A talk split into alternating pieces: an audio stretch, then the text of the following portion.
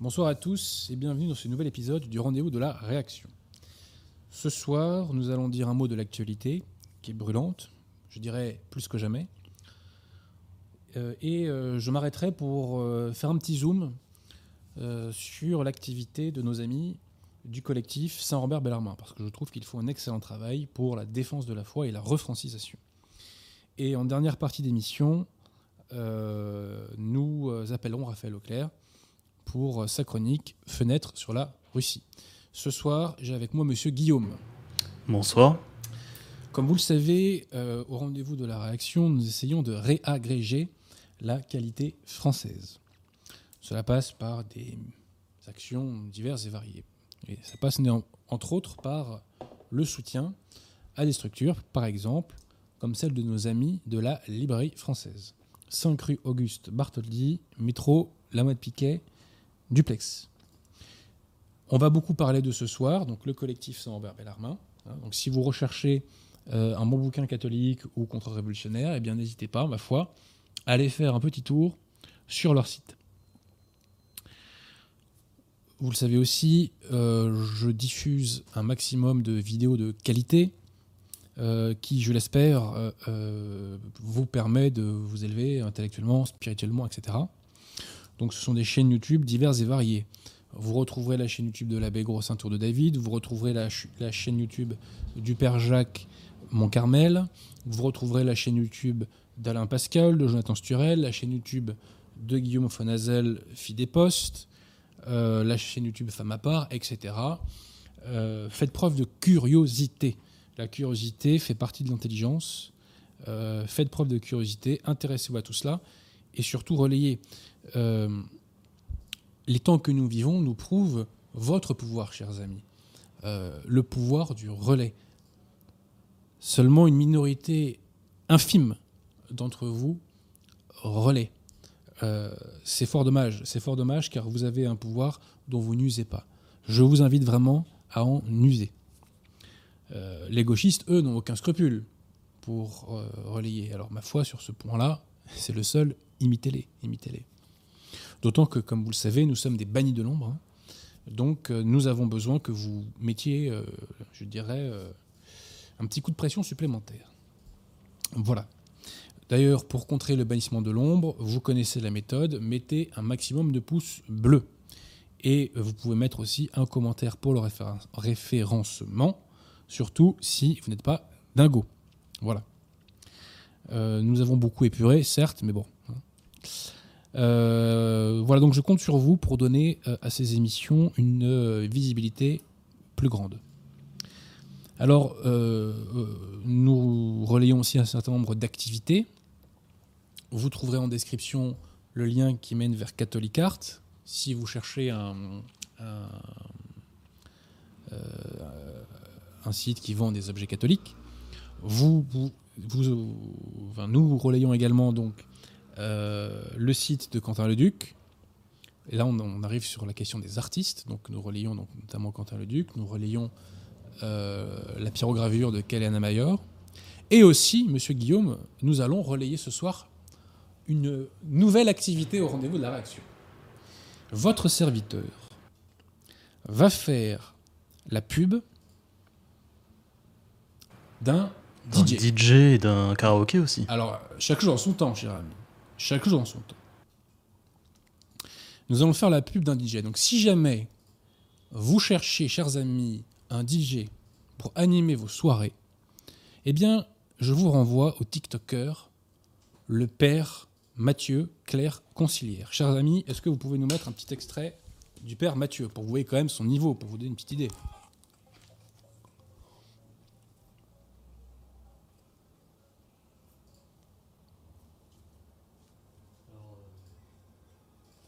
Voilà, donc là, je crois que. je ne sais pas, sais pas s'il y a eu du son, bon, c'est pas grave. En tout cas, vous avez la référence. À défaut d'avoir le son, vous avez euh, les images. Et, euh, et voilà, donc si vous cherchez un DJ, je vous renvoie euh, au Père Mathieu, hein, donc Claire Concilière. Par ailleurs, peut-être que certains d'entre vous sont des fans de karaoké. C'est pas exclu. Euh, donc nous vous recommandons, au rendez-vous de la réaction, euh, des soirées karaoké. Est-ce que vous pouvez nous mettre un extrait éventuellement, euh, cher Guillaume, si vous avez ça sous le coude?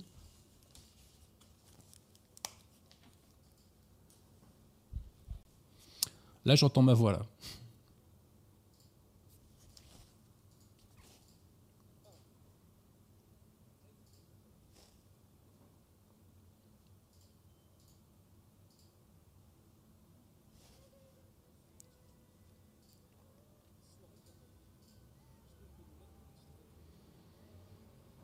C'est bon?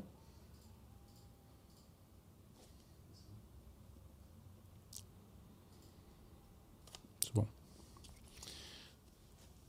Donc, chers amis, je ne sais pas si le son est passé, mais si vous cherchez euh, des soirées karaoké, vous pouvez contacter le diocèse conciliaire de Fréjus-Toulon, qui est tenu, comme vous le savez, par le, l'évêque conciliaire euh, pro-tradi, hein, Ray, hein. Euh, voilà, donc il y a des très bonnes soirées karaoké organisées par le, diocèse de Fréjus-Toulon.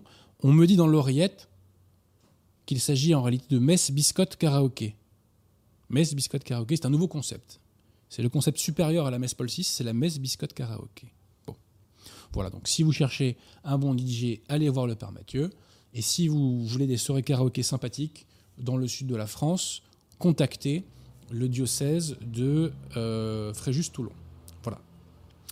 Alors, plus sérieusement, euh, Guillaume Fenezel a fait toute une série de bonnes vidéos euh, récemment en podcast. Je vous invite à aller les écouter. Donc, c'est sur la chaîne YouTube Fille des Postes. Ça traite de l'actualité spirituelle et politique d'ailleurs. Et il a fait notamment une vidéo intéressante sur la réaction des évêques conciliaires au pass sanitaire. Et la réponse, vous la devinez, c'est collaboration absolue. Je vous invite à aller voir cette vidéo de Guillaume. On l'a pas encore mis en description, cher ami. On la mettra euh, à la fin de l'émission. Ensuite, un peu de publicité pour Paul-Étienne Pierrecourt.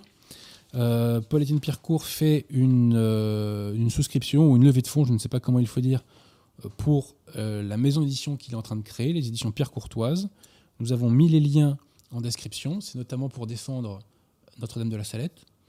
Euh, donc, je vous invite euh, à le soutenir si vous avez les sous. euh, ma foi, hein, ça serait, je pense, utile pour la cause, parce qu'il faut défendre, défendre Notre-Dame de la Salette. Voilà.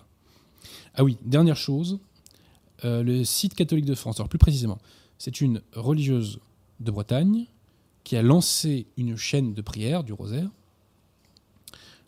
pour, pour, plusieurs, plusieurs demandes, et notamment pour demander un pape. Alors il n'y a pas que ça, il y a aussi de mémoire la réparation des péchés, euh, l'abrogation des lois contre nature, et il y a encore, euh, je crois, euh, deux autres demandes attachées au Rosaire. Je ne les ai pas en tête, mais il y a plusieurs liens en description. Je vous invite à aller les voir. Donc il y a le lien de Catholique de France. Cyril Dubois, donc de la chaîne YouTube Chute de Sardes, a fait une vidéo à ce sujet. Je vous y renvoie. Nous avons mis le lien en description. Et le Centurion romain a également fait une vidéo à ce sujet. Normalement, nous avons mis la vidéo en description. Voilà. C'est bon, euh, cher Guillaume? Tout va bien? D'accord. Alors écoutez, on va pouvoir attaquer avec l'actualité. Alors, jamais l'actualité n'a été aussi brûlante. Ça vous a pas échappé. Pourquoi bah Parce qu'on nous a déclaré la guerre le 12 juillet dernier. Le peuple français réagit. L'anthropologie française n'est pas totalement morte, ce que les Gilets jaunes d'ailleurs nous avaient appris. hein. Donc c'est une excellente nouvelle. Vous le savez, la semaine, euh, enfin il y a deux semaines de cela, la première manifestation à la tête de laquelle se trouvait donc Philippot avait réuni officiellement 115 000 personnes et je pense qu'on peut multiplier facilement par 3 ou 4 ce chiffre. Officiellement, les dernières manifestations donc de samedi dernier ont réuni euh, 160 000 personnes. Ce qui fait donc une augmentation de 50% d'une semaine à l'autre. En me basant sur les chiffres officiels. Il va de soi que ces chiffres officiels sont minorés par le pouvoir qui ne veut pas nous révéler l'ampleur véritable du mouvement. Officiellement, il y a eu en France 168 points d'action. C'est énorme, c'est énorme. Et pour vous donner une idée, je vous invite à voir les vidéos des marches qu'il y a eu à Vannes et à Pau, qui ne sont pas des villes gigantesques. Et pourtant, on y voit des marées humaines. Des marées humaines. Donc, là encore, les chiffres sont extrêmement minorés par le pouvoir. Et c'est pas tellement surprenant d'ailleurs.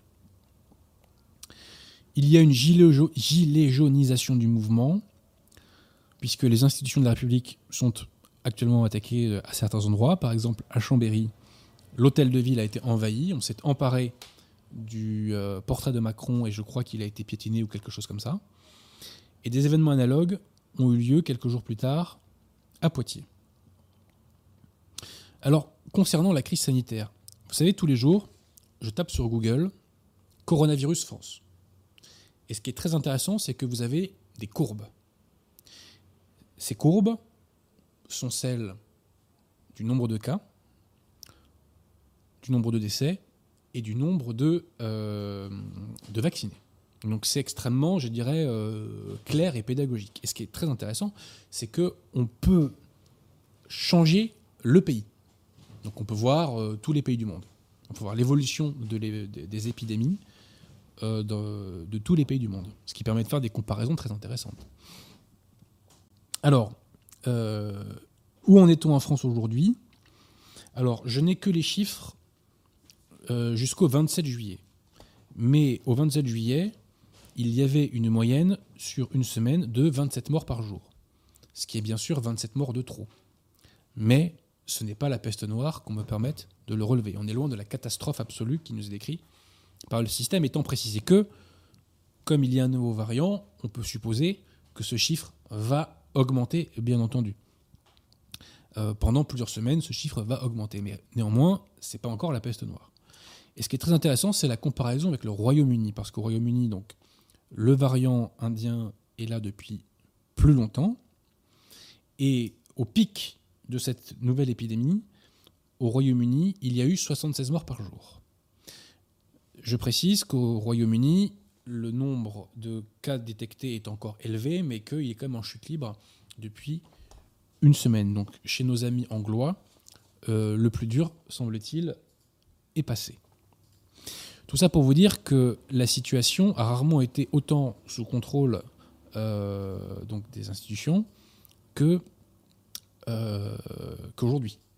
On peut donc s'étonner de la disproportion entre les moyens qui sont officiellement mis en œuvre ou projetés d'être mis en œuvre, je dirais, euh, pour régler le problème et, donc cette situation. Alors à quoi assiste-t-on aujourd'hui? Euh, sur la chaîne YouTube euh, d'Alexandre Le Breton, vous trouvez une vidéo de Véran, euh, vidéo récente de Véran, qui est interviewé, je crois, par Combini, et qui nous dit qu'il est contre le pass sanitaire pour les activités quotidiennes, l'école, etc., je sais pas quoi. Sauf que, comme vous le savez, bah, deux semaines plus tard, enfin quelques semaines plus tard, il nous vend ce pass sanitaire généralisé. Ce qui me fait penser que le pouvoir aujourd'hui est en train de tester notre soumission c'est qu'il avance ses pions et il voit ce que nous sommes prêts à accepter. Nous avançons d'un pas, ils acceptent. Allez, on avance un deuxième. Et on s'arrête jamais. Et les Français sont mystifiés parce qu'à chaque fois, on leur dit si vous acceptez ça, après, on arrête de vous ennuyer. voyez euh, les Français adhèrent à chaque fois à ce discours. Et de la sorte, ils sont mystifiés. Et à chaque fois, on recule, recule, recule, recule. Bon. Alors, on nous dit que euh, le, pass sanitaire serait validé par 60, 70, 80% de la population. Bah, je me demande sur quoi sont basés ces chiffres. On a tout de même un très très bon euh, thermomètre en l'espèce. Ce thermomètre, c'est le cinéma. Puisque à partir du moment où le pass sanitaire a été mis en œuvre, eh bien, euh, le nombre d'entrées au cinéma s'est effondré de 70%. Et ce alors que plus de la moitié de la population un pass sanitaire et que les enfants ne sont pas encore concernés par le pass sanitaire. Donc malgré le fait que les gens sont armés pour avoir le pass sanitaire, ils ne vont pas au cinéma. Ce qui est le signe que les gens ont un problème avec le fait d'être fliqués. Donc effondrement du nombre d'entrées malgré Camelot, qui est attendu quand même, je crois, par des millions de Français, euh, eh bien, effondrement. Ça ne compense pas. Ce qui est intéressant, c'est le film Fast and Furious 9. Attendez, où est-ce que sont Est-ce que j'ai mis les chiffres? Mais je crois que d'une semaine à l'autre, alors que le film avait atteint quasiment 2 millions de vues, euh, le film a perdu euh, d'une semaine à l'autre 90% du nombre de vues. Donc, comme on dit, les Français votent avec les pieds. Et bien qu'ils soient armés, techniquement parlant, du pass sanitaire qui leur permettrait d'aller au cinéma, eh bien, ils n'y vont pas. J'attends de voir comment les choses se passeront avec les restaurateurs. Véran, par ailleurs, a déclaré au JDD que euh, s'il avait pu se passer du pass sanitaire, bien sûr, il s'en serait passé, et que rassurez-vous, braves gens, dès qu'on peut le supprimer, nous le supprimons. Quand est-il prévu de le supprimer? Citation quand entre 90 et 95% de la population sera vaccinée. Après, on nous dit que la vaccination n'est pas obligatoire. Bref, en gros, euh, c'est au calendrier grec hein, que le pass sanitaire va sauter. Au calendrier grec. Alors, un petit mot maintenant sur M. Asselineau, qui est très décevant. Asselineau avait fait une très bonne prestation suite à la mise en enfin suite aux, annonces, je dirais, de Macron du 12 juillet. Il a fait vraiment, sans, ironie de, ma part, il a vraiment fait une très bonne, euh, une très bonne vidéo. Plus que jamais aujourd'hui, nous avons besoin d'être unis dans le combat. En tout cas dans la rue, pour imposer le rapport de force. Dupont-Aignan, il faut quand même le lui reconnaître, c'est quelqu'un qui est loin d'être parfait, mais il faut le lui reconnaître, c'est euh, rallié à Philippot pour euh, les différents mouvements. On aurait pu espérer que François Asselineau fasse de même, et malheureusement ce n'est pas le cas. Et il est aujourd'hui un vecteur de division. Pourquoi ce n'est pas le cas? Bah, Il l'a dit hein, dans une vidéo qui a un petit peu buzzé sur Twitter. Je ne défile pas avec Philippot, parce que Philippot, nous dit-il, c'est extrême droite. Alors de deux choses l'une. Premièrement, il est quand même un peu irritant de voir ce cher Asselineau euh, réutiliser euh, la ficelle euh, déjà beaucoup beaucoup trop usée de la diabolisation. Comme si lui-même, d'ailleurs, n'était pas qualifié d'extrême droite par le système. Et ensuite, j'ai envie de dire à M. Asselineau, mais M. Asselineau, si vous ne voulez pas de fachos pour manifester contre le pass sanitaire, il va pas y avoir grand monde dans les rues. Hein. Parce que l'immense majorité des gens qui défilent aujourd'hui contre le pass sanitaire sont des gens qui sont rattachés, de façon totalement malhonnête intellectuellement, mais qui sont rattachés à cette étiquette de facho. Donc, cher monsieur Asselineau, euh, je crois que là, c'est double zéro. Hein. Double zéro. J'étais à Trocadéro euh, samedi dernier. J'y ai croisé d'ailleurs Mohamed euh, de Independence Web TV, qui est un vidéaste YouTube très courageux et que je salue. Salut à toi, cher ami. J'ai croisé Mike Borowski et j'y ai croisé aussi d'ailleurs Vincent Vauclin. Il y avait du monde, mais franchement, on aurait pu faire beaucoup mieux. On aurait pu faire beaucoup mieux si Asselineau avait dit à ses troupes de rejoindre le mouvement. En outre, la gauche n'a pas perdu le nord, et pour diviser toujours plus le mouvement, et pour ne pas montrer aux médias de 20 heures des scènes de foule gigantesques, la gauche crée des manifestations parallèles. Voyez? Donc le mouvement est divisé et c'est fort dommage. Ceci étant posé, n'oublions pas que malgré tout, nous avons fait 50% de mobilisation supplémentaire euh, par rapport à la semaine précédente, ce qui est quand même très encourageant.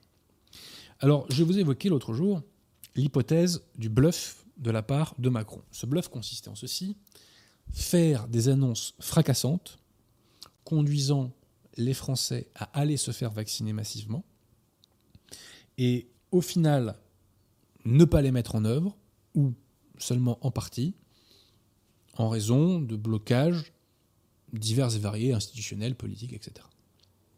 Mais au final, l'objectif sera atteint, parce que malgré un pass sanitaire, je dirais au rabais, les gens auraient foncé donc pour aller se faire vacciner. Certains éléments peuvent laisser supposer que ce scénario est actuellement en œuvre. puisque le système a déjà donné plusieurs signes de recul. Le premier signe de recul, c'est le Conseil d'État qui nous l'a donné. L'autre jour, on évoquait dans l'émission que le Conseil d'État avait validé le projet. C'est exact, mais je déplore que si peu de gens soient allés lire l'avis du Conseil d'État. Qui, ne me faites pas dire ce que je n'ai pas dit, est très très loin d'être parfait, puisque le Conseil d'État s'est déjugé lui-même en l'espace de quelques semaines, ce qui, à ma connaissance, est du jamais vu. Alors certes, ce n'était pas tout à fait les mêmes chambres qui étaient saisies, mais quand même, mais quand même. Le Conseil d'État a instauré un certain nombre de limites et de recommandations euh, au gouvernement. On se souvient qu'il s'est opposé à ce que le pass sanitaire soit appliqué aux centres commerciaux. C'est ça de prix. Mais par exemple, pour la liberté d'aller et venir, concernant les trains, le Conseil d'État a imposé toute une série de dérogations. Enfin, il recommande en tout cas toute une série de dérogations. Par exemple, il demande à ce que soit introduit dans le projet de loi une disposition permettant de tenir compte de l'hypothèse où, compte tenu des nécessités impérieuses, les personnes concernées euh, seraient contraintes d'effectuer ces déplacements en urgence, sans être en mesure de se munir en temps utile du justificatif exigé. Autre chose, euh, le Conseil d'État met une dérogation pour. Enfin, il estime que seuls les trajets suffisamment longs doivent donner lieu donc à euh, la mise en œuvre du pass sanitaire. Et il demande à ce qu'on veille, à, oui, à ce qu'on veille pour que les, euh, les cas dans lesquels euh, ça concernerait des trajets quotidiens soient aussi limités que possible. Le Conseil d'État aussi limite la casse, enfin suggère de, limiter la casse concernant la vaccination obligatoire, puisque euh, il nous disait que la loi ne prévoit pas d'exempter l'obligation de détenir un pass sanitaire les personnes dans l'impossibilité de se faire vacciner, soit en raison de leur jeune âge, soit pour des motifs médicaux. Et donc, le Conseil d'État demande à ce que la loi introduise des dérogations à l'obligation vaccinale. Voyez? Donc, notamment euh, pour les personnes qui auront des, problèmes médicaux et euh, pour, je crois, euh, les personnes jeunes, pour les jeunes mineurs. Et puis aussi, je crois qu'il y avait d'autres choses. Bon, bref. En tout cas, en substance, le Conseil d'État ne s'oppose pas, à proprement parler, au projet.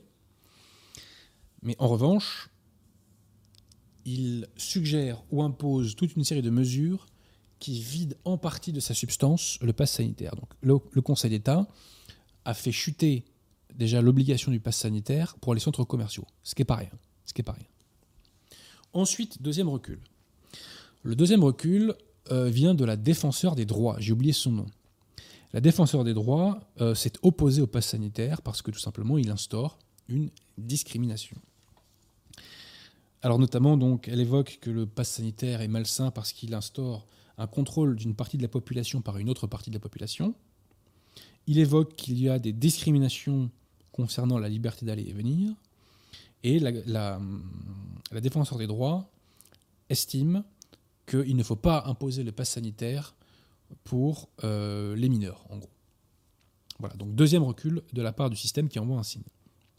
Le troisième, le troisième recul, vient de Jean Castex. On a vu que l'obligation du pass sanitaire avait sauté pour euh, les centres commerciaux. Oui, c'est ça. Jean Castex, lui, n'a pas dit les choses comme ça, bien sûr. Mais le pass sanitaire va quasiment sauter pour le restaurant. Pourquoi? Puisque Castex nous a dit donc euh, sur TF1 aux 20h que les euh, serveurs auront l'obligation de vérifier les passes sanitaires, mais qu'ils n'auront pas le droit d'exiger un contrôle d'identité pour vérifier si vous êtes bien la personne qui brandit le pass sanitaire. Du coup, que va-t-il se passer? Personne n'est dupe.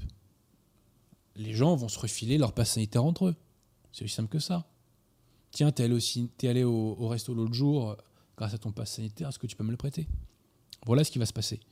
Donc Castex, qu'il l'ait fait volontairement ou pas, a lancé un message subliminal aux Français qu'il pourrait massivement frauder pour aller au restaurant. Donc le pass sanitaire au resto va être en partie vidé de sa substance. Alors on me dira, il y a des contrôles policiers. Il y aura des contrôles policiers. De vous à moi, ces contrôles, je pense, seront infinitésimales. Euh, de même qu'il y a eu très peu de contrôles concernant le masque. Pourquoi il y a eu peu de contrôles concernant le masque ces dernières semaines?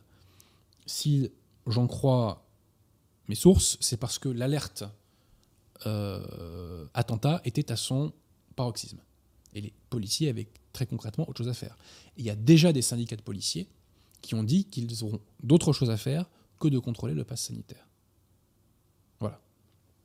Donc Castex euh, a quasiment vidé de sa substance la question du pass sanitaire, je dirais euh, in concreto, enfin de facto. Hein.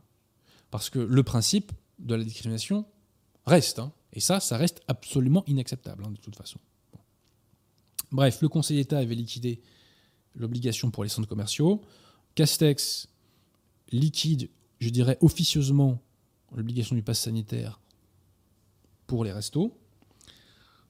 Le Sénat, lui, euh, s'était dans un premier temps prononcé pour qu'on n'impose pas le pass sanitaire aux mineurs. Et il s'était prononcé pour qu'on n'impose pas le pass sanitaire tout court pour les terrasses. Mais finalement, en commission paritaire, euh, c'est-à-dire mi-Assemblée nationale, mi-Sénat, on est revenu là-dessus. En tout cas, ce qui est intéressant, c'est qu'une partie du système a compris qu'elle doit reculer. Alors, arrivera ensuite euh, le Conseil constitutionnel.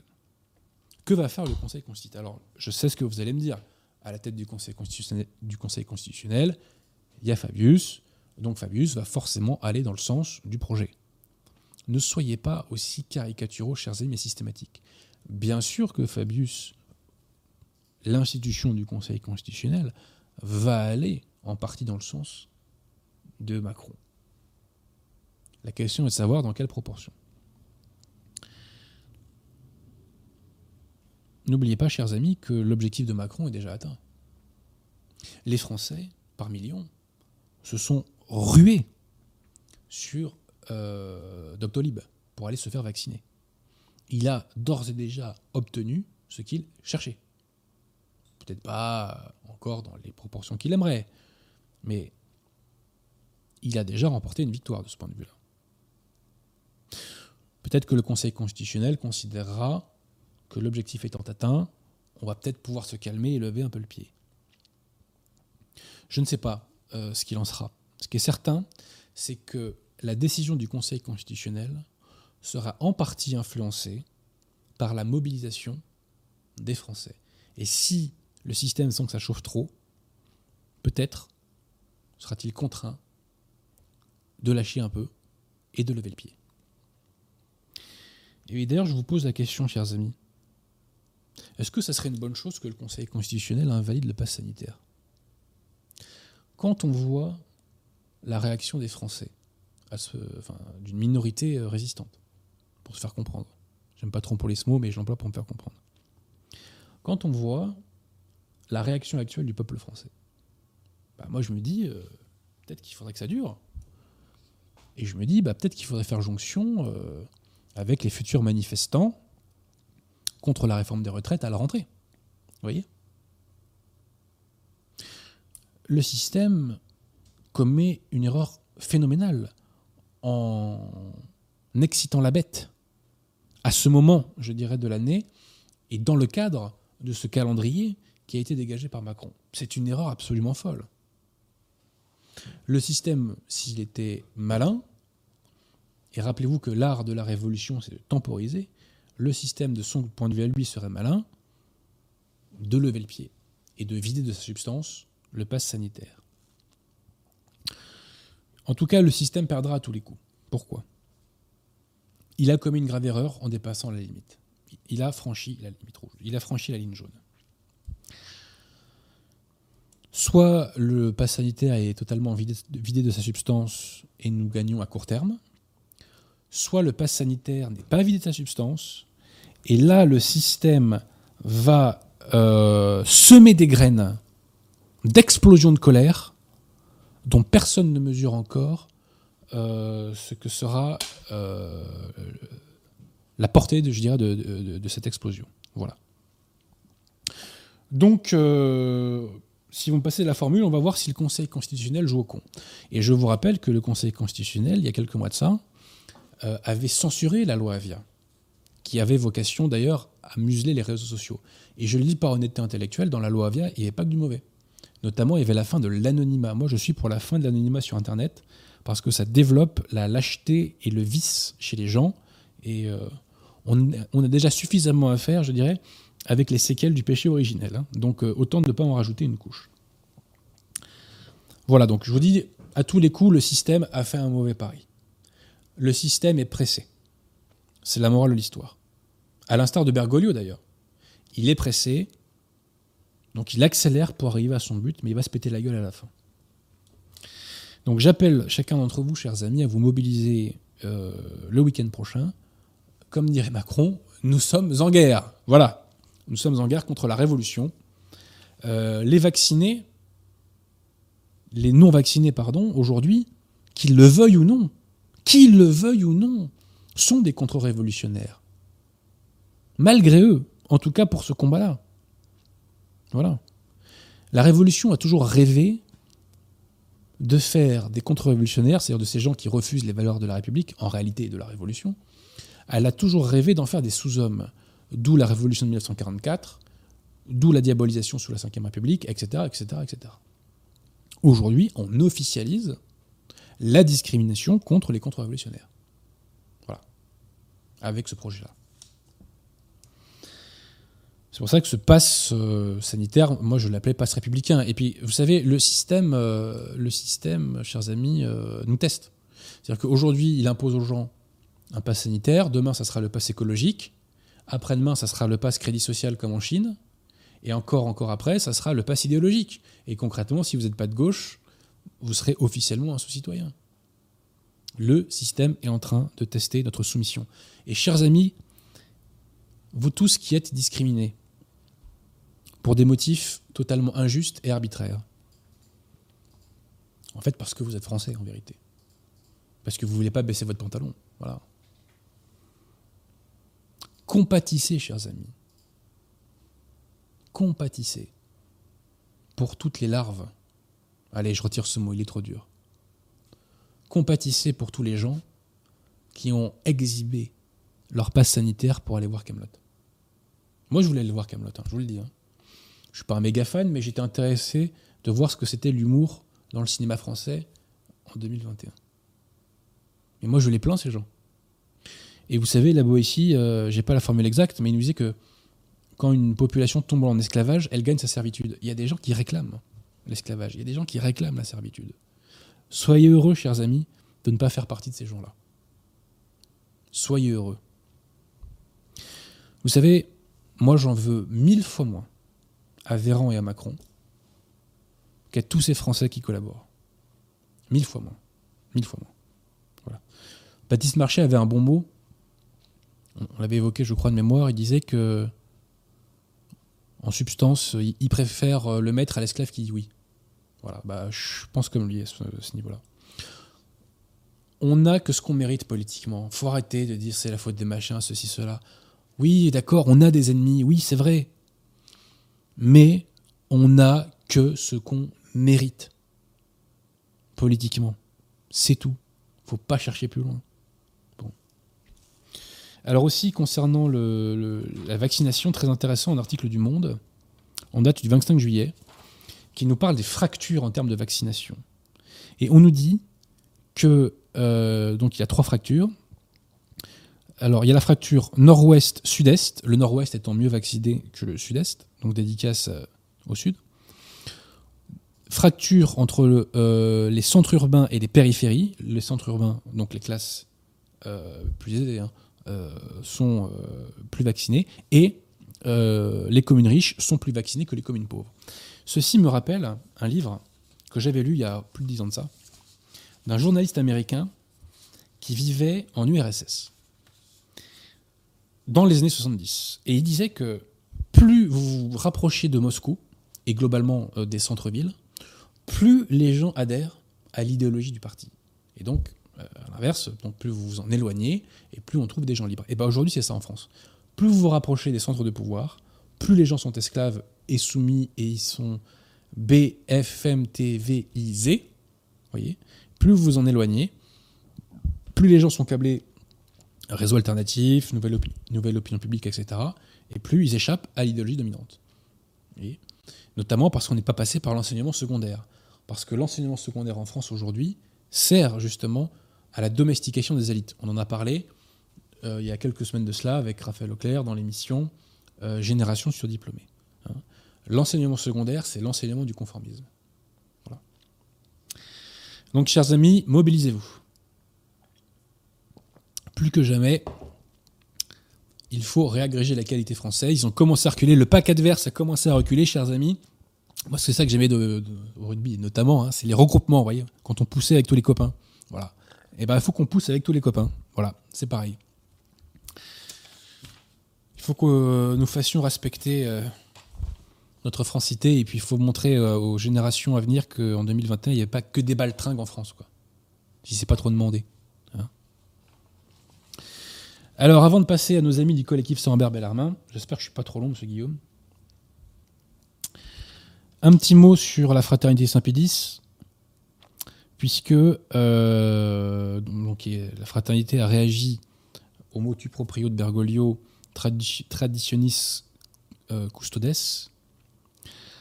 alors il y a eu un sermon de l'abbé Puga qui nous dit que Bergoglio est peut-être un pape schismatique. Je lui réponds que pape schismatique, c'est une contradiction dans les termes, puisque le schisme, c'est par définition le fait de désobéir à l'autorité du pape. Mais, me dira-t-on, des théologiens dans le passé ont plaidé, et des théologiens euh, très respectables, ont plaidé qu'il était possible qu'un pape soit schismatique si on entend par là que le pape s'éloigne de l'Église catholique. Ces théologiens, effectivement, ont plaidé cela à l'époque, sauf que depuis lors, le magistère s'est prononcé.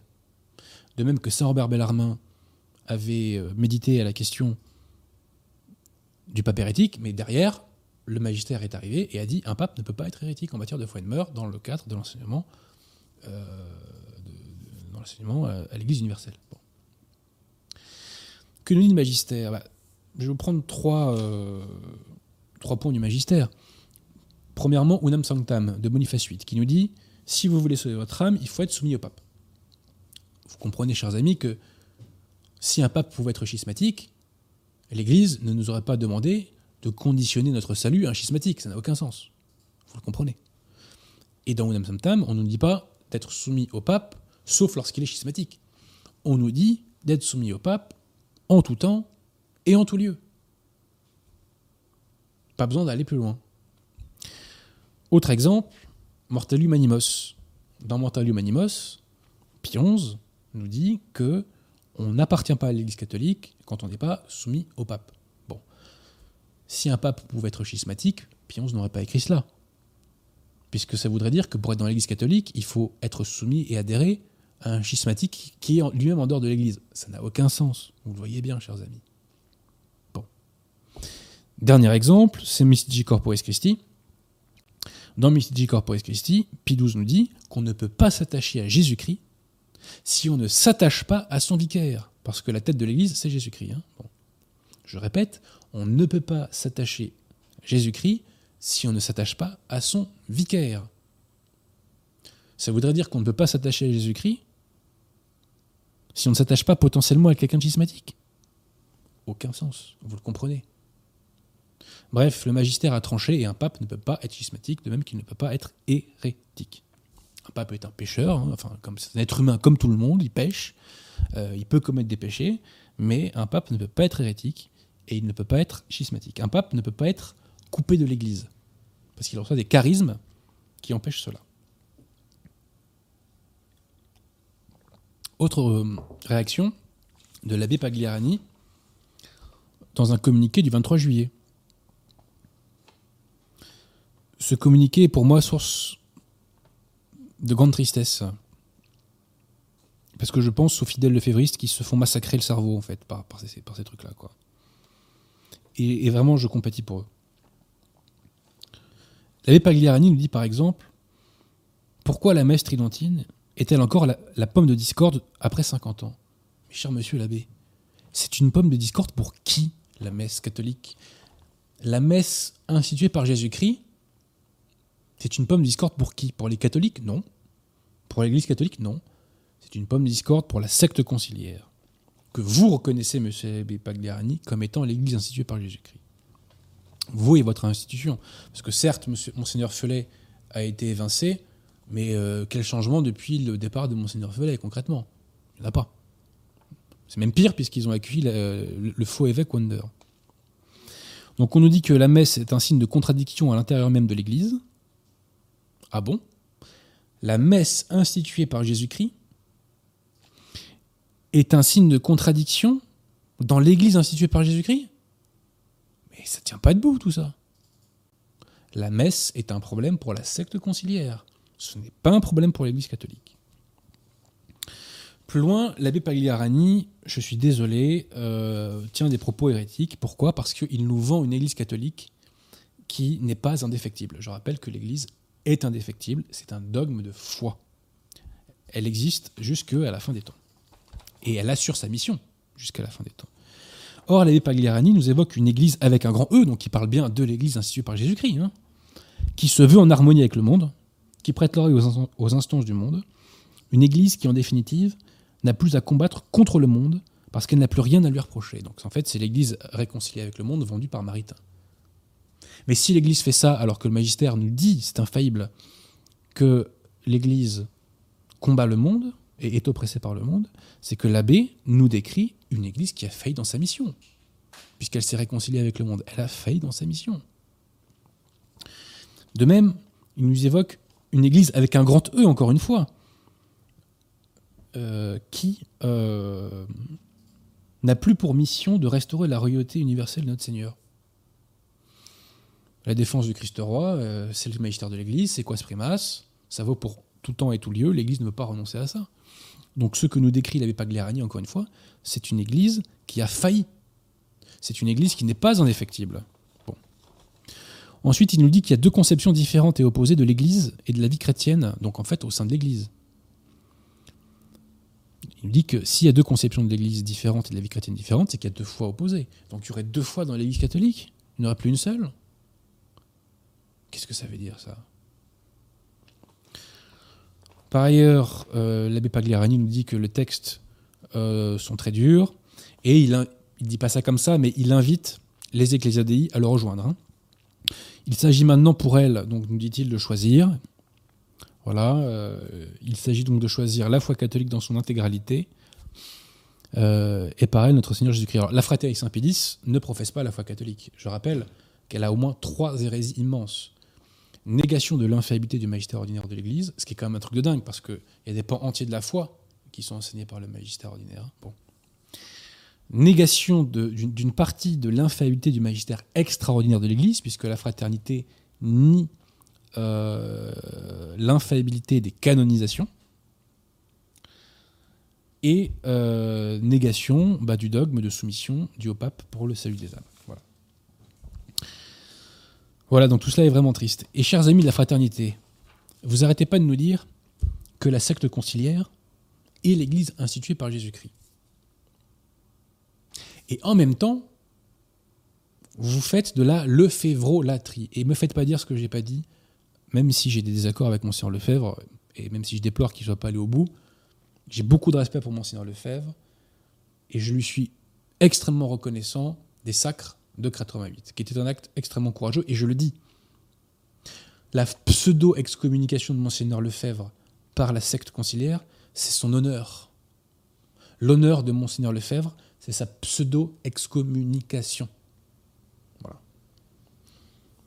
Et d'ailleurs, euh, c'était. Euh, enfin, je pense que pour lui, à titre personnel, c'était indispensable qu'il y ait, je dirais, une forme de, muraille officielle, je dirais, entre lui et eux. Mes chers amis lefévristes qui m'écoutez, raisonnez un peu grâce. Vous faites de la lefévrolatrie et d'un autre côté, vous nous dites que la secte conciliaire est l'Église instituée par Jésus-Christ. Selon la secte conciliaire, Monseigneur Lefebvre est excommunié l'excommunication de Monseigneur de Malaret, Monseigneur Felet, Monseigneur Galaretta et Monseigneur Williamson ont été levés un temps. Monseigneur Williamson, après, a été, euh, soi-disant, excommunié.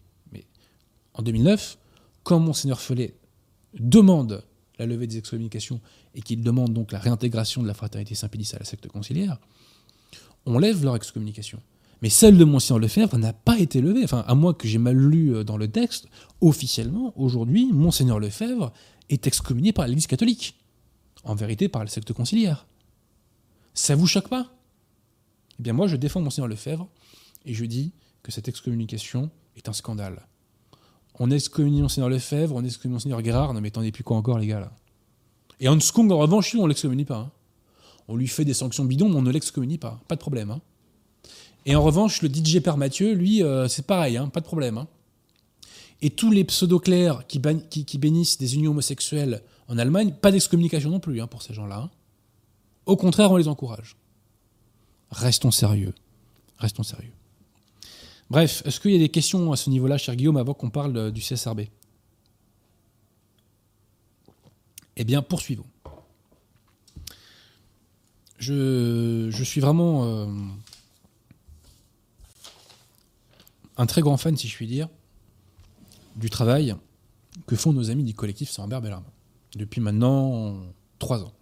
Concrètement, ils défendent la foi.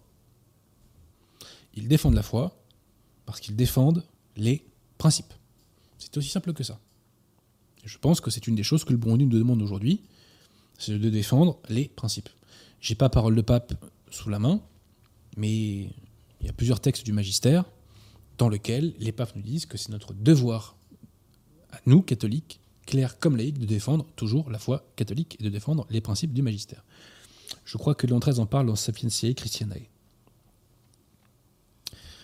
Donc nos amis du collectif Sans Verbe à la main, euh, depuis maintenant euh, trois ans, font un boulot énorme. Voilà. Un boulot de publication de nouveaux auteurs, un boulot de réédition, de réimpression euh, de grands classiques qui euh, ont un peu disparu, je dirais, euh, bah, du circuit, du monde de l'édition.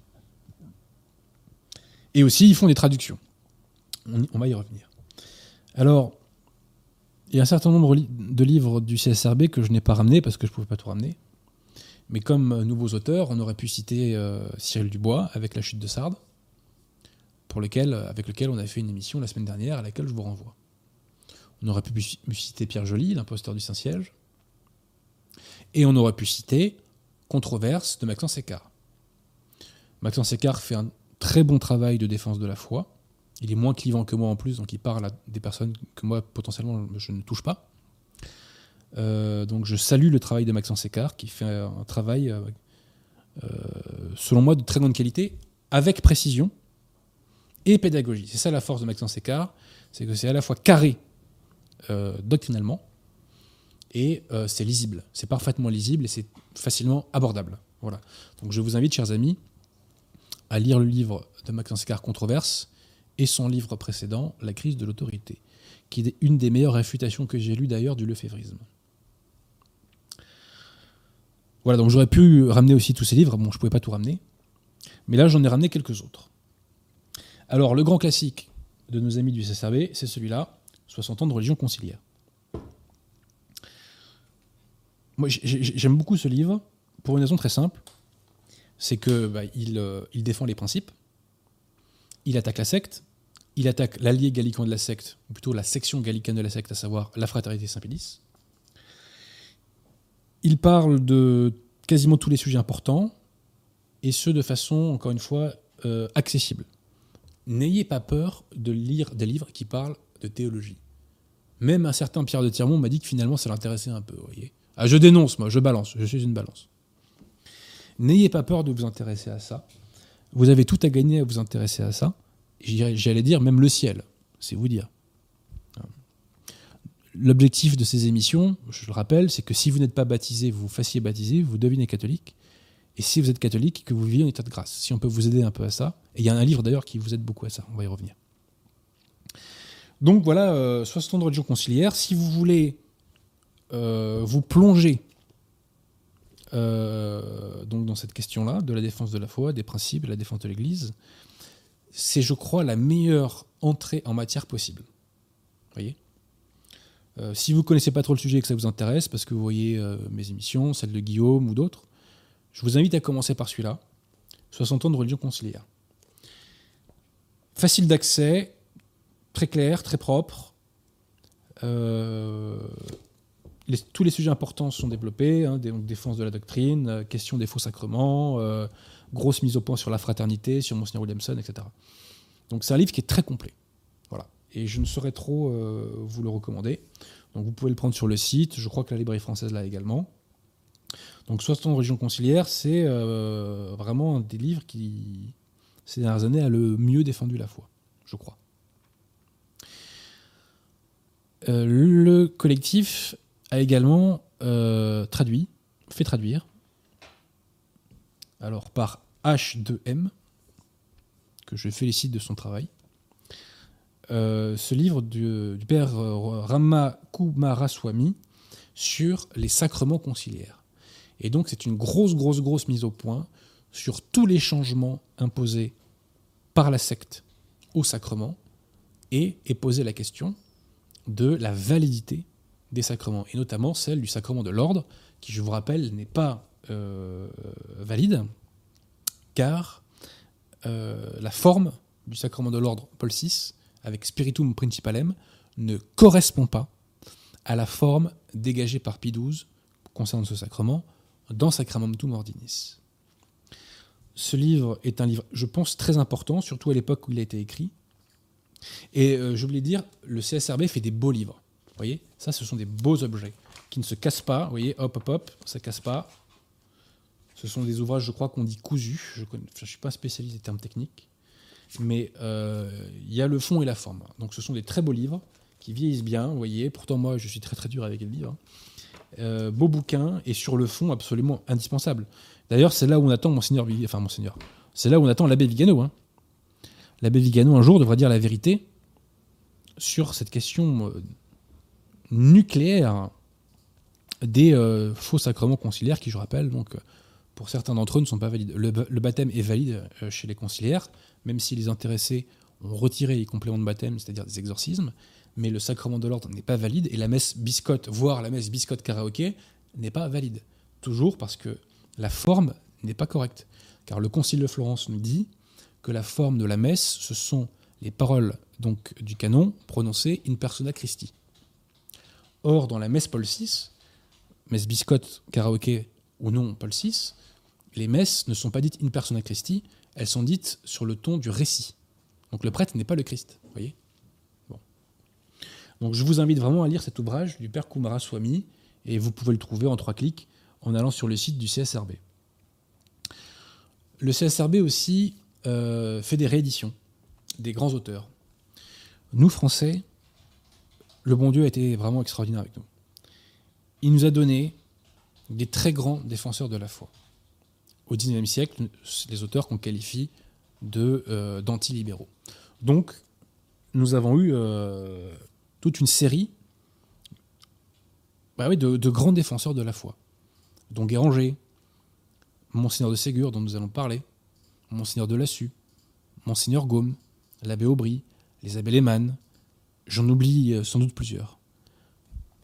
Si vous n'avez pas beaucoup de sous, et que vous ne pouvez pas acheter tous leurs livres, aller sur euh, le, site euh, de la bibliothèque Saint-Libert. Il y a énormément de livres de ces auteurs sur le site Saint-Libert. Cher ami, vous pouvez mettre euh, la bibliothèque Saint-Libert en description. C'est Libérus, je crois, le nom. Enfin, vous tapez Saint-Libert Bibliothèque et vous allez trouver. Donc vraiment, découvrez tous ces auteurs anti-libéraux. J'ai oublié le cardinal Pi. Aux éditions Altitude, nous essayons de, rendre hommage donc à tous ces euh, auteurs. C'est pour ça qu'on a réédité donc euh, Abel Eman, Cardinal Pi, Monseigneur euh, Gaume, et demain peut-être que nous rééditerons Monseigneur de Lassus, qui est un très grand théologien, je le répète. alors, pour le coup, nos amis du CSRB ont réédité trois petits ouvrages de Monseigneur de Ségur. J'avais déjà parlé devant vous de euh, ce petit catéchisme pour les petits-enfants, euh, qui avait, je crois, été demandé par, je ne sais plus si c'est la nièce de Monseigneur Ségur, enfin, je ne vais pas envie de dire de bêtises. Euh, ah bah, la petite, citation de Monseigneur de Ségur. C'était pas prévu. Me trouvant à la campagne, dans le repos de la famille, mes sœurs m'ont prié de donner à leurs petits-enfants les premiers éléments de la connaissance et du service de Dieu, en attendant qu'ils puissent leur faire suivre les catéchismes ordinaires des paroisses. Elles avaient essayé de faire elles-mêmes ce petit cours de religion à l'aide des catéchismes diocésiens, dont on se sert habituellement, mais elle s'était trouvée embarrassée, à chaque pas, par des formules trop relevées ou par un langage trop théologique pour de très jeunes enfants. J'ai rempli avec amour ce cher petit ministère, et à mesure que je faisais une leçon, je la rédigeais en m'efforçant de conserver aux demandes et aux réponses la simplicité d'une parole très familière. Beaucoup d'excellentes mères de famille se trouvent arrêtées, me dit-on, par les difficultés par les mêmes difficultés pardon, que mes sœurs. Je crois leur rendre un véritable service en leur offrant, ainsi qu'aux maisons d'éducation religieuse, ce petit enseignement préparatoire dont le seul mérite est d'avoir été, pour ainsi dire, fait d'après nature. Je dépose cet humble travail entre les mains de la très bonne et très sainte Vierge Marie, au pied de la crèche de l'enfant Jésus.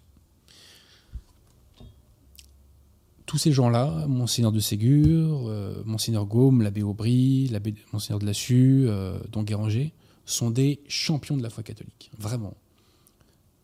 J'évoque toujours le fait qu'il faut améliorer la qualité, euh, je dirais, euh, donc, du corps social français, et améliorer le niveau de la qualité française. La lecture de ces auteurs est absolument indispensable. Nous sommes des nains à côté d'eux. Vraiment, chers amis, lisez-les, vous ne le regretterez pas. Pour ma part, j'ai énormément appris d'eux et je me sens plus fort, si je puis dire, spirituellement, euh, grâce à eux.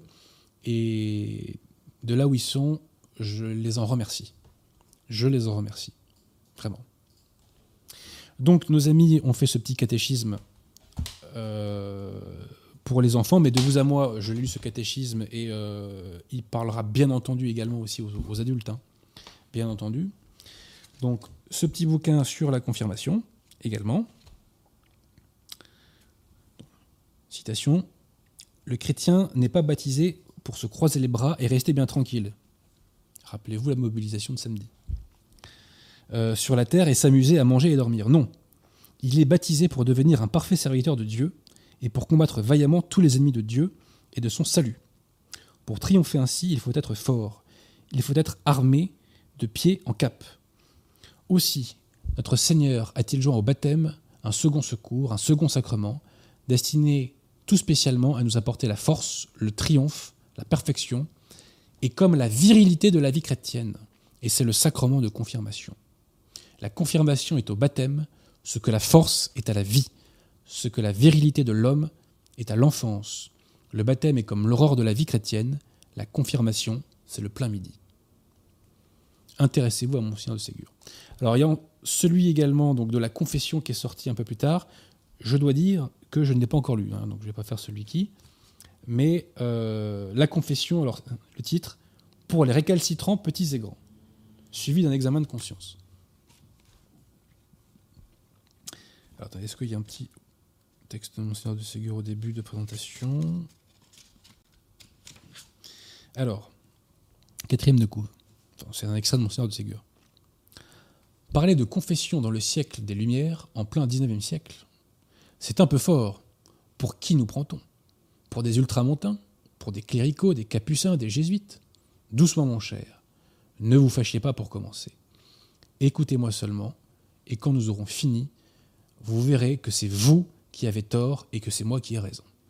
En plein 19e siècle, ne faut-il pas croire ce qui est vrai, aimer ce qui est bien, respecter ce qui est respectable Or, telle est cette confession, après laquelle on crie, on déblatère si fort dans tous les mauvais livres et dans tous les mauvais lieux. En vous parlant ainsi, je vous prends pour ce que vous êtes bien certainement, un chrétien, un brave homme, un esprit droit, un bon cœur. Je m'adresse à votre bon sens, prenez, lisez et jugez. Monseigneur de Ségur est lui aussi, donc je vous le disais, un champion de la foi. Je vous invite à le découvrir et je le répète, les bouquins du CSRB sont très beaux. Couverture impeccable. Euh, il se casse pas. Vous voyez Il se casse pas. Euh, beau papier, euh, belle matière, très agréable à feuilleter. Vraiment, c'est un travail de pro. Je cire les pompes. Hein, euh, D'ailleurs, c'est pas du cirage de pompe parce que c'est sincère. Euh, nos amis du CSRB font un travail remarquable en tout point. Ensuite, je vous en avais déjà parlé. On avait fait une émission là-dessus. le catéchisme du chanoine Moisset. On m'a posé des questions l'autre jour, en fait une question qu'on nous pose récemment, sur les catéchismes qu'il faut lire. Le premier catéchisme à lire, c'est celui de Saint-Pédis. Je dois dire que c'est le catéchisme Saint-Pédis qui m'a converti vraiment, si je puis dire. Il m'a fait comprendre une chose toute simple, ce catéchisme. En quoi consiste la vie catholique? À toujours s'expurger du péché qui est en nous. Voilà. Appuyer sur le bouton, le mot est à la mode, appuyer sur le bouton reset, par la confession, par les confessions parfaites, etc. J'ai compris en lisant le catéchisme de Saint-Pédis que le bon Dieu avait institué les sacrements comme canaux de grâce pour nous permettre systématiquement d'évacuer ce péché et de vivre en état de grâce. Voyez Donc le catéchisme Saint-Pédis est indispensable, de même que le catéchisme du Concile de Trente est très important. Si on veut aller plus loin, euh, il y a aussi le catéchisme de Spirago. Le catéchisme de Spirago est sur euh, le, site euh, de la bibliothèque Saint-Libert. Je ne remercierai jamais assez la personne qui tient le site Saint-Libert. C'est vraiment un chevalier de la foi. Vraiment, il a fait un travail absolument titanesque. Mille merci à lui. Mille merci à lui. Cher ami, vous avez trouvé le, site Saint-Libert? Vous l'avez mis en description, bien en, bien en évidence? Super. Donc pour creuser aussi et pour aller plus loin éventuellement, eh bien, euh, je vous renvoie à ce catéchisme expliqué aux enfants du chanoine Moisset. Euh, le chanoine Moisset euh, donc a fait ce catéchisme facile à lire et dans lequel, enfin qui est très ludique, c'est-à-dire qu'on trouve beaucoup d'anecdotes de personnages historiques, si vous voulez. Donc c'est vraiment un, un, catéchisme qui se lit très facilement et je m'adresse même aux parents et je dis que vous pouvez lire certaines de ces anecdotes euh, à vos enfants euh, avant euh, d'aller au dodo, avant de faire dodo. Voyez ça, c'est le génie de ce catéchisme. C'est à la fois donc rigueur doctrinale, bien sûr, et en même temps aspect ludique, sympathique, accessible via ces nombreuses illustrations des principes. Voilà, donc le catéchisme du, du Shannon Moisset, croyez-moi, c'est exceptionnel. Et là, encore une fois, très beau livre, hein, cartonné, belle matière, beau papier, qui casse pas, vraiment du travail de pro. Hein. Vraiment du travail de pro. Est-ce que j'ai le prix là? Je le vois pas. Enfin bref. Tout ça est sur le site. Donc merci au Shannon Moisset d'avoir fait ce catéchisme. Et, euh, et, merci au CSRB de lui avoir euh, redonné vie. J'avais jamais entendu parler pour ma part du catéchisme du Shannon Moisset avant que le CSRB le réédite. Ensuite, dernier bouquin du CSRB que je vous présente ce soir, j'en avais déjà parlé, Victoire des martyrs de saint Alphonse de Liguori. Ce livre, je vous garantis, renforce votre état de grâce. Je vous le garantis. Euh, parce que tout simplement, quand on lit, on a moins envie de pécher, si je puis dire. Parce qu'on voit qu'on n'est pas à la hauteur de ces grands saints, de ces grands martyrs. Et, euh, voilà, on a envie de ne pas trop leur faire honte, quoi, si je puis dire. Alors donc, bah, c'est très simple. Hein. Le bouquin est en deux, parties. La première partie concerne les martyrs principalement sous l'Empire romain. Et la deuxième partie concerne l'Empire sur euh, les martyrs pardon, euh, au Japon à partir du XVe siècle. Pareillement, ce, certains de ces passages peuvent être lus euh, par, les parents à leurs enfants avant d'aller faire dodo. Mais je, tiens à signaler que ce sont des lectures, bien entendu, pas enfantines et très sérieuses. On trouve un certain nombre de lignes coup de poing notamment Saint Polycarpe, qui rencontre l'hérésiarque Marcion. Et Marcion lui dit Mais est-ce que vous me connaissez? Et il lui répond Oui, je vous connais. Vous êtes le fils aîné du diable. il plaisantait pas Saint Polycarpe. Alors je vais vous parler de, deux autres saints. C'est Sainte Théodora, je crois, et Saint Didyme. 5 secondes. Voilà. Alors Sainte Théodora était une femme catholique issue d'une famille noble et riche. Et Sainte Théodora était une femme extrêmement belle, d'une beauté extrêmement rare. Un jour, elle se fait arrêter par les autorités romaines et on lui demande de sacrifier aux idoles. Elle refuse. Et comme elle refuse, eh bien, euh, le pseudo-juge romain l'envoie dans un bordel. Mais un chrétien va vouloir la sauver. Ce chrétien, c'est le futur Saint Didyme. Saint Didyme va s'introduire dans le bordel où euh, Sainte Théodora a été envoyée. et il s'y rend avec un costume, enfin avec des vêtements de soldats, euh, vêtements et équipements de soldats romains. Et Saint Didyme arrive à retrouver Sainte Théodora. Et il se retrouve dans sa chambre. Et quand Saint Didyme arrive et qu'il entre, Sainte Théodora est complètement effrayée et elle se recroqueville dans le coin de la pièce. Saint Didyme lui dit ceci Ma sœur, ne craignez rien. Je ne suis point ce que vous croyez. Je ne viens ici que pour, sauver votre, pour vous sauver l'honneur, pour vous mettre en liberté et à l'abri de toute insulte. Changeons d'habit, prenez les miens et fuyez. Je resterai ici avec les vôtres. Théodora s'empressa d'accepter cette proposition, et déguisée en soldat, elle sortit avec joie de ce lieu infâme, la tête couverte et inclinée, elle traversa la foule sans être reconnue. Pendant ce temps, Saint-Idyme reste sur place. Et ce cher Saint-Idyme, euh, il sait ce qui va lui arriver. Il attend, euh, bah, attend qu'on vienne le chercher et il sait que bah, il s'est sacrifié. Il s'est sacrifié pour sauver euh, Sainte Théodora. Saint Didyme va alors passer devant le juge. Et il va être condamné au supplice. Mais alors qu'il est condamné au supplice, qu'il est sur le point d'être exécuté, Sainte Théodora réapparaît. Et elle dit ceci.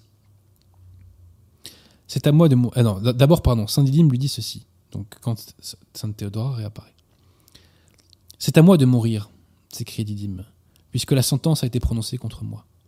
La jeune vierge répondait Je vous ai permis de sauver mon honneur, mais pas ma vie. J'avais horreur de l'infamie, mais non de la mort. Si vous avez eu l'intention de me priver du martyr, vous m'avez trompé. Le juge a pris ce débat et y mit fin en les condamnant tous deux à avoir la tête tranchée. Ainsi, tandis que leur sang se mêlait sur la terre, leurs âmes victorieuses s'envolèrent ensemble dans les cieux pour y recevoir la même couronne. On n'est pas à la hauteur de ces gens-là. Hein. N'est pas à la hauteur. Bref. Donc, pour résumer, le collectif Saint-Ambert Bellarmin fait un boulot gigantesque de défense de la foi, de défense de l'histoire, de défense de la France, de défense de la contre-révolution, de défense des principes. Et je suis choqué, chers amis, je suis choqué que quasiment personne ne parle de leur boulot, euh, qui ne devrait même pas faire débat en fait. Je vois euh, tous ces médias alternatifs qui parlent de sujets divers et variés, certains intéressants bien sûr, mais qui parlent jamais de défense de la foi et qui parlent jamais du CSRB. Eh bien tout ça est une perte. Tout ça est une perte et euh, l'apostolat numérique produit des fruits, il fait des conversions.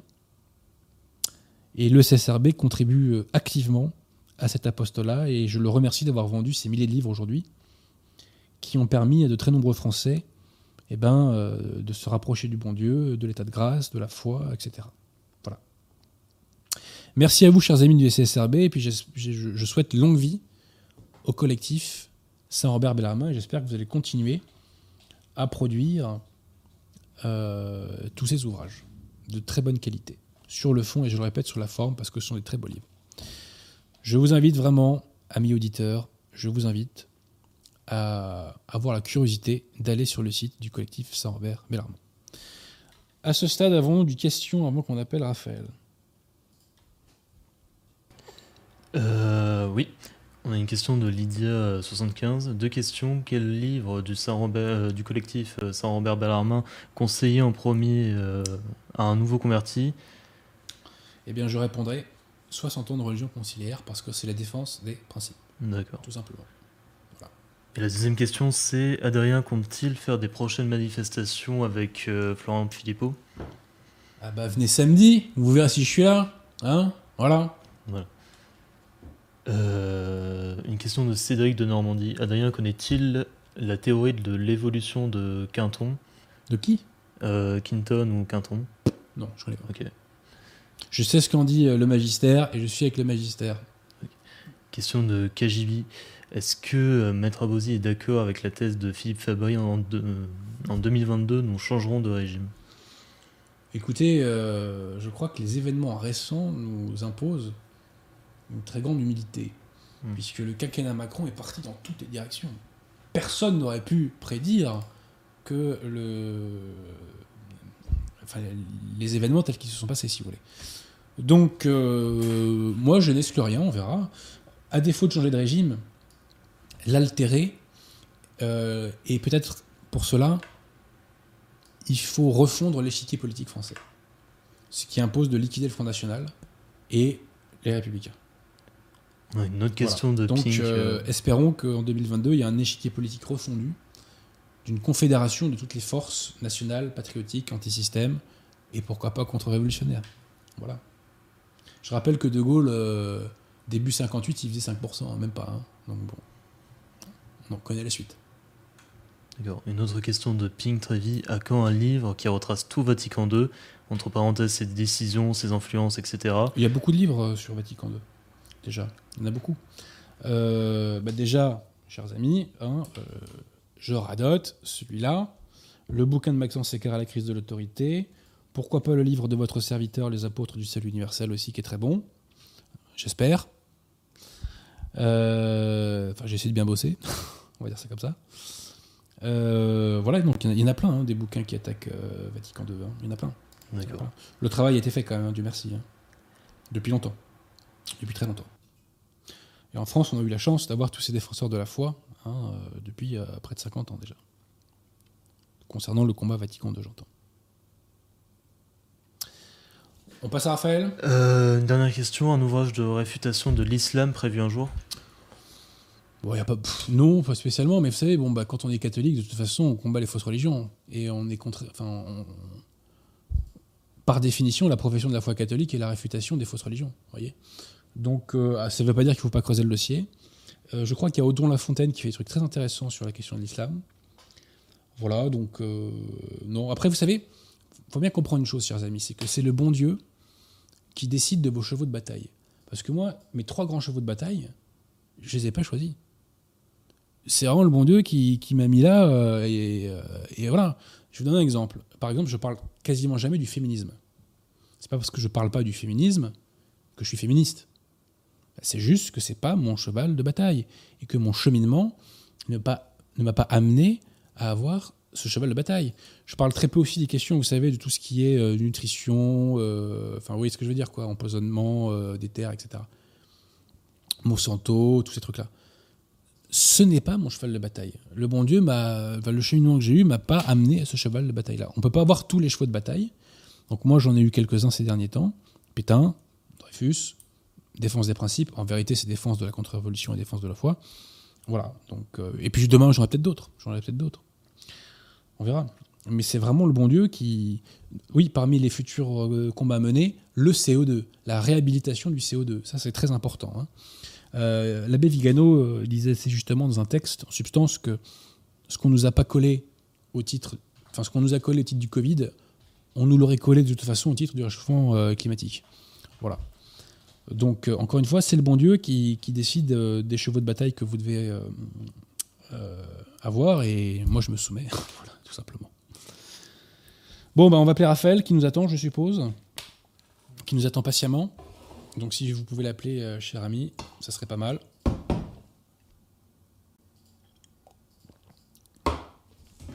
C'est Skype, me dites. Oui, allô? Alors, est-ce que le chat peut nous dire si vous entendez? Ah ben ça y est, maintenant je vous entends, moi. Maintenant je vous entends très bien. Eh ben voilà, on y est. Extra. Tu peux attaquer, ma chère. Bonsoir Raphaël. Bonsoir à tous. Euh, bonsoir, je suis très contente de vous retrouver. Euh, donc aujourd'hui, euh, je vais vous parler de la Russie, comme d'habitude, parce qu'il y a eu une actualité extrêmement chargée depuis le mois de juin, autant politique que diplomatique, avec beaucoup de, publications, de rencontres très importantes. Donc, si on peut résumer ce qui s'est passé, on peut dire que lors de tous ces, de ces, de ces derniers mois, qui a commencé donc avec la rencontre à Genève le 16 juin entre Poutine, enfin, Vladimir Poutine et Joe Biden. On a remarqué donc Poutine, une Russie qui est. Poutine, le killer, nous disait, je crois, Joe Biden. hein. Alors, je vais revenir là-dessus, c'est très Ouais. intéressant, effectivement. Ouais. Donc, euh, on, a, on a vu une Russie qui était, euh, contrairement euh, à ce qui a été souvent répété euh, voilà, à l'envie sur nos, sur nos, dans nos médias, euh, on peut voir franchement euh, une Russie qui était clairement à parité avec les États-Unis. Donc je vais revenir sur cette rencontre de Genève. Euh, on a vu aussi une Russie qui était résolument tournée vers l'Europe et aussi euh, un phénomène très intéressant que j'évoque régulièrement, une Russie qui s'émancipe de la tutelle idéologique et morale des, des institutions en fait post 1945. Donc je vais revenir euh, sur, euh, sur, ces, sur, sur ces aspects euh, marquants du, dernier, du dernier mois écoulé. Donc la première chose, je vais parler donc de la rencontre à Genève de Poutine et Biden. Donc on a toujours, on a, on a présenté cette rencontre comme un événement historique. ça y est, rien que le fait qu'elle ait eu lieu montre que Poutine est à égalité avec. C'est une réussite pour Poutine parce qu'il peut prétendre être à égalité avec les États-Unis. Alors, il faut savoir, euh, quand on a un tout petit peu de recul, mais c'est rarement le cas, hélas, de nos médias, euh, c'est que finalement, euh, ces rencontres de Genève ne sont pas du tout une nouveauté, c'est vraiment, c'est véritablement un rituel qui existe autour de ces rencontres de Genève, puisque dès 1955, il y a eu la rencontre entre Eisenhower et Khrouchtchev. ensuite, 30 ans plus tard, en 1985, la rencontre entre Reagan et euh, Gorbatchev. En 2009, ce n'était pas une rencontre de président, mais malgré tout, c'était une rencontre au sommet entre Hillary Clinton et, euh, Sergei Lavrov. Et voilà, on retrouve euh, maintenant, donc 12 ans après, une rencontre entre présidents, donc en 2021. Alors, ce qui est très intéressant avec ce rituel de Genève, c'est que en fait, euh, très souvent, euh, il, euh, il, donne des résultats opposés aux attentes. Il, il fonctionne un petit peu à contre-emploi. Alors donc pour revenir, donc ce qui, pour ce qui était pour Eisenhower, on était dans une situation assez pacifique. Euh, Staline venait de mourir, euh, Khrouchtchev venait d'arriver au pouvoir avec euh, euh bon, il n'avait pas encore fait officiellement le, la dénonciation des crimes de Staline, mais l'ambiance était quand même à la détente. et d'ailleurs, c'est à ce moment-là qu'on a annoncé la coexistence pacifique. Mais contrairement à, ce qui, à, ce qui, à ce qui se disait et à ce qui, était voilà, souhaité euh, de manière affichée, la suite a montré une évolution radicalement opposée, puisque il n'y a pas eu. Alors, on a parlé de course aux armements pendant la guerre froide. Là, c'était une période de détente officiellement, mais concrètement, il y avait ce qui s'appelle une période de guerre culturelle, une guerre culturelle intense de part et d'autre euh, des, deux pays qui étaient quand même euh, menés euh, tambour battant par les États-Unis, qui étaient extrêmement performants. Ils avaient des, des, spécialistes de ce domaine et des programmes entiers. Bon, il y a toute, il y a toute une littérature. Moi, je m'y suis consacrée dans mes travaux de thèse, mais qui est peu connue dans notre pays. Mais c'était vraiment, il y a vraiment eu un énorme effort idéologique, une production idéologique de fait par les États-Unis et qui a payé, il faut bien le dire, puisqu'ils ont gagné euh, la, victoire euh, idéologique de la guerre froide. Et donc, euh, si vous voulez, par rapport à ce, premier sommet de Genève, qui était un sommet de paix, il s'est suivi par une escalade absolument phénoménale sur le plan culturel, mais aussi également dans les relations diplomatiques, puisqu'en 1960, il y a une rupture des relations diplomatiques à l'occasion, vous vous rappelez, de l'avion U-2 américain qui avait euh, survolé le territoire russe. Khrouchtchev avait trouvé ça. Donc l'avion avait été intercepté, le pilote était euh, fait prisonnier et Khrouchtchev avait euh, trouvé inadmissible que voilà d'aller espionner quelqu'un dont, on se prétendait son allié. Donc tout était tombé à l'eau en 1960. Khrouchtchev avait quitté avec fracas la conférence de Paris. Et donc, voilà, il n'y avait plus, à partir de 1960, il n'y a plus aucune relation euh, normale entre les États-Unis et la Russie euh, jusqu'à l'élection euh, du prochain président Kennedy. Voilà, donc ça c'était pour la rencontre Genève 1955. Ensuite, en 1985, bon, je vais être un petit peu plus, un petit peu plus brève sur cette rencontre, mais à nouveau c'est un contre-emploi, c'est-à-dire qu'on est dans une période de tension énorme puisque c'était vraiment, on, ne se rend pas compte de ce que c'était à l'époque, hein, mais bon, il suffit des fois de revoir des films des années 80 euh, il y avait vraiment une réelle menace nucléaire. On parlait d'hiver nucléaire, on montrait des images de villes qui étaient euh, vitrifiées. Enfin, c'était les gens vivaient vraiment dans la terreur. Hein. finalement, euh, l'air du temps est quelque chose d'assez volatile et on arrive comme ça plusieurs générations après et on n'a pas idée de ce que les gens vivaient. Mais au début des années 80, pour diverses raisons dans lesquelles je ne vais pas rentrer, mais il y avait d'énormes tensions. Et d'ailleurs, Reagan avait été choisi comme candidat. il était un acteur, mais parce que euh, il était extrêmement virulent contre l'Union soviétique. C'était pour ça qu'on l'avait euh, qu'on l'avait mis euh, comme candidat à la présidentielle, qu'il l'avait ensuite gagné. Donc, on part, si vous voulez, d'une tension énorme, et on arrive, au contraire, à, une certaine convergence. Il y avait des théories comme ça qui s'appelaient les théories de la convergence entre les deux grandes puissances, où vous avez un Gorbatchev qui a finalement libéralisé autant qu'il l'a pu euh, l'Union soviétique, euh, jusqu'à ce que bah, tout s'effondre et plus aucune couture ne tienne. Donc, euh, vous voyez, il y avait une tension, et là, tout d'un coup, au contraire, le rapprochement et la libéralisation. nouvelle rencontre en 2009, donc Hillary Clinton et, Lavrov. Donc, vous vous rappelez, c'était après les événements de Géorgie. Donc, tout le monde, voilà, y allait la fleur au fusil en disant, voilà, nous allons relancer la relation. Il y avait même cette photographie où on les voyait tous les deux appuyés sur le bouton de relance des relations. Ils avaient, comme ça, pour s'amuser, fait un bouton rouge sur lequel ils appuyaient pour dire, bon, on remet les compteurs à zéro. C'est le reset button. Et, euh, et, et, et, comme vous le savez, à partir de 2009, l'escalade n'a pas arrêté de, de reprendre, euh, que ce soit voilà par euh, des sanctions, euh, que ce soit euh, par ensuite évidemment les événements qui ont mené euh, au conflit euh, en Ukraine hein, et, et l'emprise de plus en plus grande, compris euh, les, les États-Unis en Ukraine pour essayer d'influer sur la politique de l'Ukraine. Donc là encore, voilà, on, on partait positif et on part en fait dans une, dans un, dans une confrontation.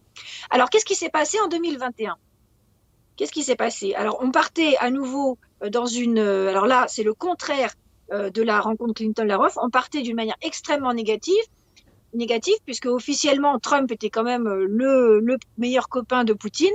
Donc maintenant que Biden était là, euh, il allait, euh, il allait faire voir ce qu'il allait faire voir. Et c'est d'ailleurs euh, la fameuse phrase que euh, Adrien a rappelée, donc que Poutine est un tueur. Alors je m'arrête brièvement sur cette phrase.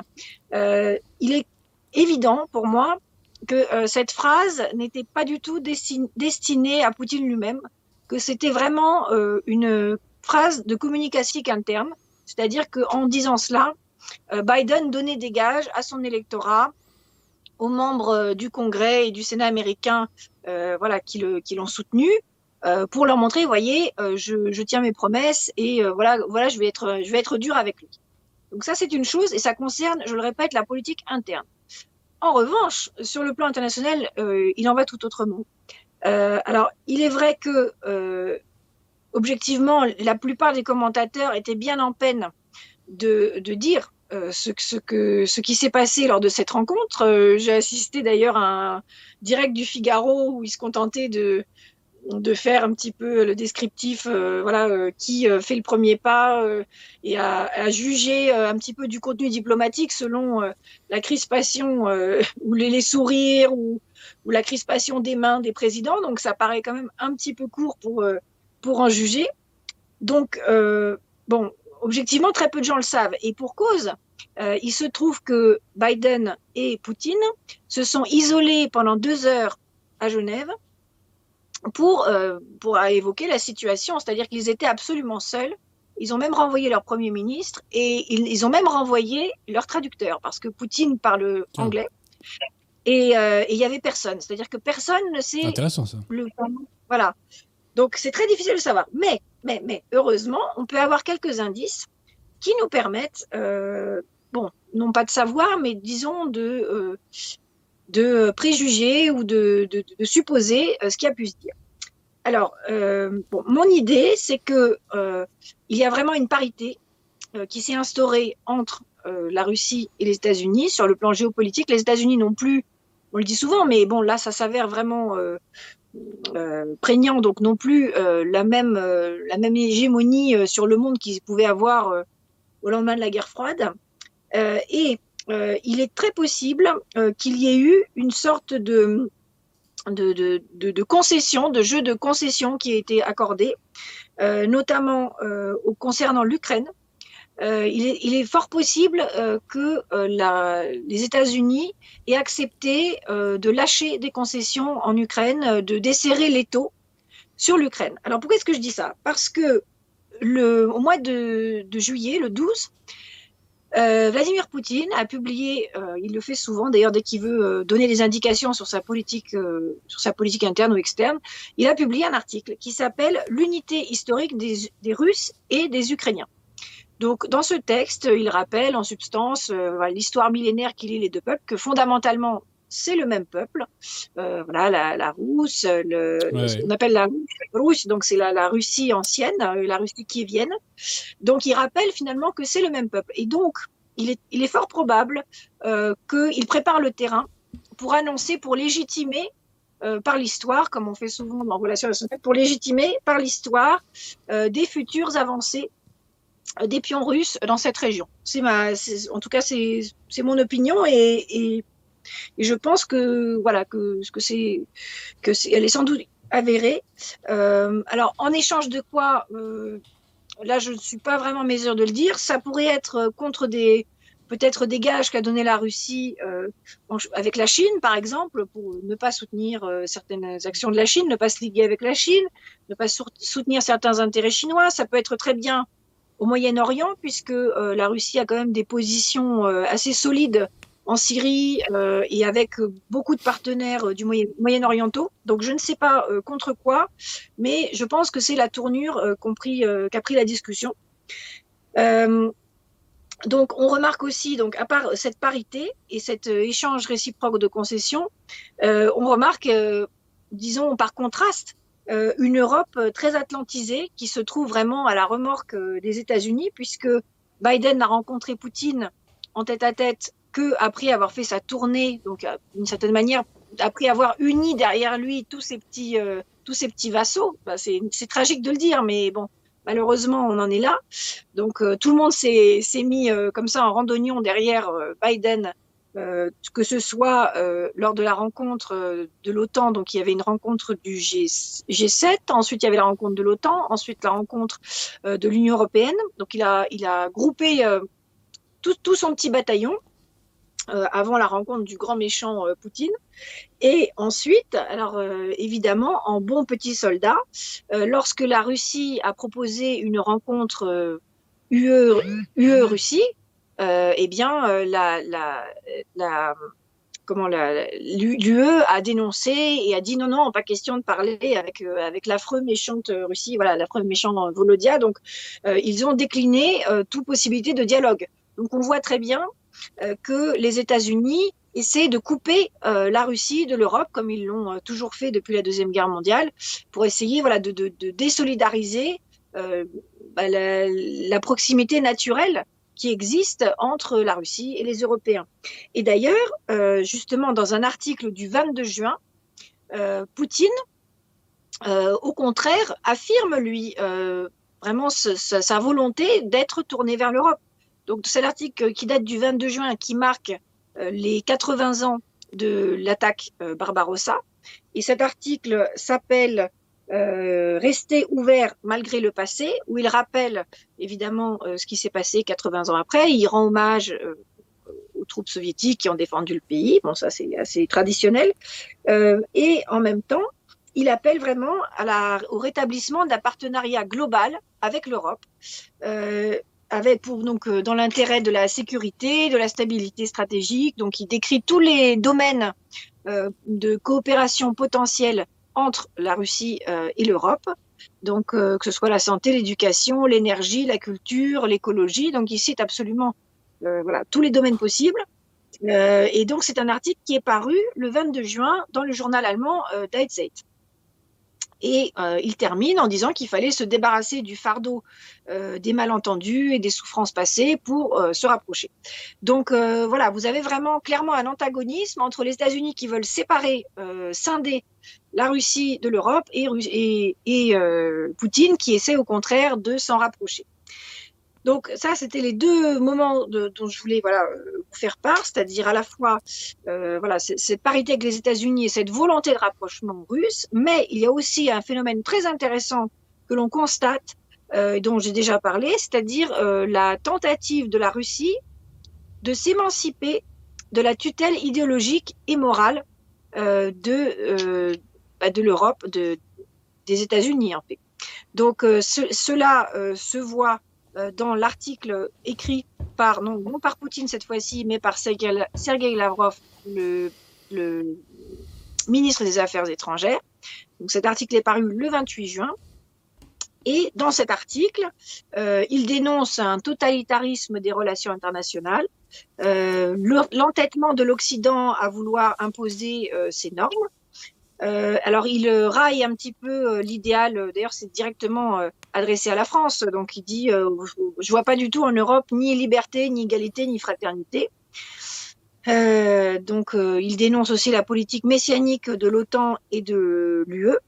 Et au contraire, il défend une politique russe souveraine, indépendante, et qui prennent en compte, alors euh, on, pourrait dire la diversité, mais ici c'est un gros mot, c'est connoté euh, mhm. différemment, on pourrait dire l'aspect polymorphe du monde et des civilisations. Donc lui, il est contre l'hégémonie euh, et la globalisation, il veut voilà préserver cette, cette variété du monde. Donc, on, donc on voit vraiment cette, cette volonté russe de, de créer ses propres normes, euh, de créer sa propre, euh, bah, sa propre morale et de ne plus euh, toujours recevoir les leçons de, de l'Union européenne et des États-Unis. et encore, bon, comme je vous dis qu'il y avait une profusion de publications, ça s'est vu également dans la doctrine de sécurité nationale russe qui est parue au tout début du mois, donc le 2 juillet, où à nouveau, donc ça a été un document qui a été élaboré par, par le, disons, le, je pense que ça émane de Poutine et de ses, de ses, de ses conseillers. Et donc, euh, c'est donc qui critique encore euh, l'hégémonie de l'Occident et, qui, qui promeut la stabilité. Donc, ce qui est intéressant pour nous, donc pour les, surtout pour les, les tradis en France, c'est qu'on voit une fois de plus un discours qui est dans la droite ligne euh, de, de, du discours annuel du 21 avril dont j'avais parlé la dernière fois, donc là, le discours devant l'Assemblée fédérale de Russie, où il défend euh, les valeurs morales et spirituelles euh, traditionnelles de la Russie, sa culture et sa mémoire historique. Donc, euh, par exemple, toujours la préservation du peuple russe, le développement du potentiel humain, augmenter le niveau de vie, augmenter la prospérité des citoyens, renforcer la défense, l'unité et la cohésion de la société. Donc on trouve toujours ce discours euh, conservateur, assumé, et qui remet en cause évidemment euh, tout, le, tout le progressisme ambiant que, dans lequel nous, nous, nous évoluons, euh, hélas, depuis, depuis très longtemps, depuis plusieurs décennies. Donc pour conclure, je voudrais dire que on assiste une fois de plus ces dernières semaines à un, un, processus d'ébauche d'un nouveau lexique, d'une nouvelle d'une nouvelle euh, vision euh, de la politique et de la géopolitique. Et d'ailleurs, euh, ce n'est pas seulement dans le domaine politique, cela se produit également dans le domaine culturel et philosophique, puisqu'il y a en Russie une certaine catégorie d'intellectuels qui critiquent de plus en plus l'Union européenne. par exemple, en février 2021, il y avait un, livre, un article qui avait été publié qui s'appelait L'enlèvement de l'Europe, enlèvement d'Europe, donc en référence bien sûr euh, au mythe et, à la peinture. Euh, donc c'était d'un certain Bogomolov, euh, qui est un réalisateur et qui critiquait donc tout d'une certaine manière que l'Europe avait perdu son âme, avait perdu ce, qu'elle était. et donc il critiquait tout ça. Et donc on voit, bon, c'est pas une nouvelle idéologie, mais en tout cas l'émergence d'une nouvelle morale euh, qui n'est pas euh, bobo compatible, qui n'est pas mondialiste, qui n'est pas progressiste euh, et qui prend en charge les, les, les, particularités nationales et s'affiche ouvertement comme conservatrice. Eh bien, ma foi, nous verrons tout, ce que cela donne, si je puis dire. Oui, alors d'une certaine manière, tout cela est très agréable à voir à entendre. Le seul bémol, comme souvent, c'est que cela rappelle fâcheusement euh, l'époque de la guerre froide, c'est-à-dire que dans ce, cette doctrine de sécurité nationale, Euh, c'est-à-dire que vous changez euh, le mot États-Unis par monde capitaliste et le mot Russie par monde communiste, et pratiquement vous ne pouvez vous changez pas une virgule des textes qui étaient produits pendant les années 50-60. Hmm. Donc ça, ça sent quand même vraiment un peu le chloroph le, la, comment la, la naphtaline quoi. Le, oui, je comprends. Voilà, le vieux. Donc bon, d'une certaine manière, on peut reconnaître une lucidité et un pragmatisme russe, mais pour l'instant, il manque encore euh, une force de proposition. Mais bon, euh, après tout, c'est un processus sur le long terme, donc euh, il faut attendre, espérer, et, bon, il y a quand même fort à parier qu'il cherche fermement des solutions et des nouvelles, des nouvelles, des nouvelles valeurs qui peuvent euh, proposer euh, une autre vision du monde que la vision du monde globaliste. Donc euh, c'est vrai que la Russie est à cet égard un phare en Europe puisque c'est un des rares pays avec peut-être la Hongrie qui refuse de manière absolument déterminée et farouche le, progressisme. Tout à fait. Il se passe des choses très intéressantes en Hongrie actuellement. Je crois qu'il y aura des référendums d'ailleurs, enfin, à moins que je dise des bêtises. enfin bref. Est-ce qu'il y a des questions à tout hasard, euh, cher ami, sur le sujet? Bien sûr. Alors déjà, on va remercier Véronique Gérard pour son don, qui nous dit euh, merci, et courage depuis la Belgique, donc merci beaucoup. Euh, on remercie aussi Mod M pour son don et qui vient avec une question et qui nous dit question pour Raphaël Leclerc pouvez-vous nous conseiller des livres sur l'histoire de la Russie qui ne soient pas du point de vue des Américains ou des bolcheviks? En français, si possible. Hein. C'est ça la question. Bah, je vous recommanderais bien le livre que je vais écrire, mais bon, il n'est pas encore sorti. Chaque jour son temps. je parlerai un petit peu de, la guerre froide euh, vue par les soviétiques, parce que effectivement, comme le souligne euh, justement l'auditeur, on est euh, absolument inondé et submergé d'une historiographie américaine, donc qui présente les choses de manière assez biaisée. Alors, il ne faut pas non plus tomber dans l'autre extrême, mais disons qu'il il manque clairement de, de discernement. D'équilibre. Euh, clairement orienté. Oui, et je m'y suis heurtée d'ailleurs dans des conférences. Enfin, c'est assez, euh, c'est assez aberrant. Enfin, vous avez euh, et, d'ailleurs, vous avez des des gens qui, qui, maintiennent une ligne absolument rigide et, et on ne peut pas discuter sur l'interprétation de tel ou tel événement la Russie, l'Union soviétique a toujours été une menace et ils n'en démordent pas. Et d'ailleurs, j'avais appris pendant ma thèse, encore une fois, je cherchais certains ouvrages américains. Alors, ce qui est bien avec les Américains, c'est que euh, ils ont ils ont de tout, c'est-à-dire que contrairement à nous, euh, ils, ont de brillants chercheurs qui sont capables de soutenir des thèses très iconoclastes et ils les laissent exister. Alors, ces chercheurs n'auront peut-être pas de poste à Harvard, mais en tout cas, on les publie, euh, leurs, livres sont libres, enfin, sont accessibles sans problème et ils, bon, encore une fois, ils sont peut-être pas dans le, dans le, au cœur des débats, mais ils ont, ils ont droit de citer. C'était pas le cas chez, chez, nous. Et justement, ces auteurs un petit peu euh, dissidents euh, sont censurés chez nous. J'avais appris que y avait, la bibliothèque de la Sorbonne avait été purgée d'un auteur euh, de guerre froide qui était, euh, qui était voilà, pas, pas dans la ligne. Quoi. Donc, alors, des, sinon, des livres bah, euh, qu'est-ce qu'il y aurait comme livre euh, sur l'histoire russe? Bah, Il y en a quand hein. même euh, bien. Il y, a, en français, oui, il y a Michel Heller qui a fait une histoire de la Russie, euh, Riazanovsky aussi. Voilà, l'histoire de la Russie. Donc là, c'est l'histoire depuis les origines. Ce sont des auteurs voilà, qui sont sur les, sur les faits. Alors, Riazanovsky, il était à l'origine américain, mais c'est une histoire complète et, et, très intéressante. Cher Guillaume? Oui. On a une question du UDP. Comment le pass sanitaire a été annulé en Russie? Alors, euh, il faut savoir que la Russie a connu une vague absolument euh, enfin, effrayante à partir de la mi-juin. C'est-à-dire que la population, notamment dans les grandes villes et à Moscou, se répartissait entre ceux qui avaient déjà eu le Covid, ceux qui étaient malades et ceux qui présentaient déjà les premiers euh, symptômes. Personne n'y avait vraiment, alors que oui, tout à fait, comme dit La Fontaine. Et donc euh, c'était une situation apocalyptique. Et donc euh, il y a des mesures extrêmement strictes qui, qui ont été prises, bien plus bien plus sévères que les nôtres. C'est-à-dire que par exemple, si vous vous déclarez malade, vous devez installer une application sur votre téléphone qui vous géolocalise qui, donc, qui, qui géolocalise votre lieu de résidence. Et si vous déviez, si vous sortez de ce Il ne pas là-bas. Hein. de mètres, vous recevez automatiquement une amende. Ah ouais. Donc c'est même pour ah la poubelle. Quoi. Ah ouais, c'est violent, hein, c'est violent, ah c'est violent. Hein. Alors, il me semble que ces mesures ont été. Euh, euh, Sabianine, le maire de Moscou, a annoncé que le pic était passé. Euh, les frontières sont rouvertes depuis le 24 juillet, les liaisons euh, France-Russie. Euh, donc bon, la, situation a l'air de se tasser.